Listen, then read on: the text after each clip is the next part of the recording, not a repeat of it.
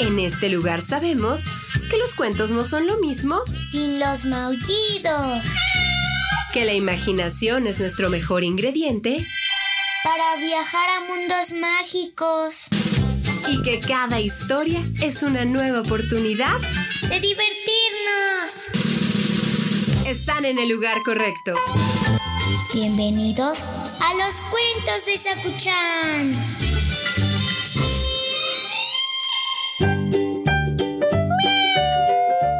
Sí, Saku, ya es hora de irse a dormir. Ay, no, Saku, no podemos estar durmiendo juntos todos los días porque además yo duermo bien incómoda. Estás bien grande. Muchos niños tienen miedo de dormir solos en su habitación. La separación de los padres para poder dormir en su propia cama les supone un esfuerzo difícil de superar y por eso es que retrasan la hora de irse a dormir todo lo posible. Te voy a contar una historia al respecto.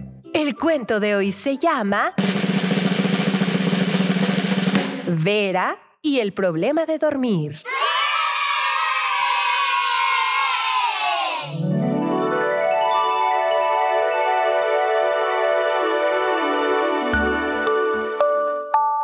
Vera no quería irse nunca a dormir. Saltaba en la cama y tiraba la almohada al suelo. Mientras su mamá le leía un cuento, ella gritaba y no escuchaba.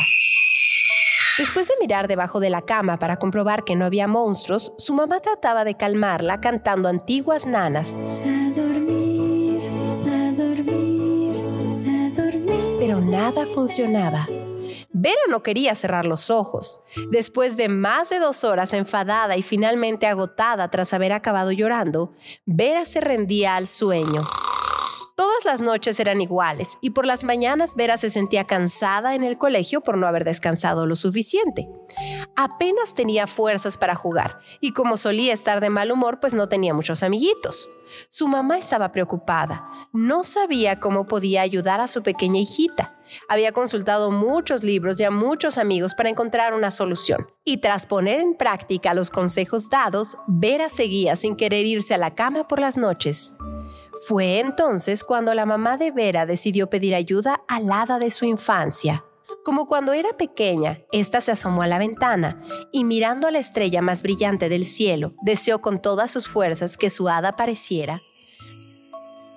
Batiendo sus coloridas alas, el hada se presentó y le explicó que el problema estaba en que Vera no quería dormir sola en su habitación, que echaba mucho de menos a su mamá y a su papá en la cama. La mamá de Vera decidió entonces hacerle el camisón más bonito del mundo, con pedazos de tela de una camisa de papá y de un vestido de mamá. Cuando Vera se lo puso para irse a la cama, podía oler a mamá y a papá cerca de ella. Esa noche, Vera durmió tranquila, porque sabía que su familia siempre estaría con ella y nunca la dejaría sola. Al día siguiente, por fin la pequeña Vera se despertó contenta y descansada. Colorín colorado, este cuento ha terminado. El que se quedó sentado, se quedó pegado.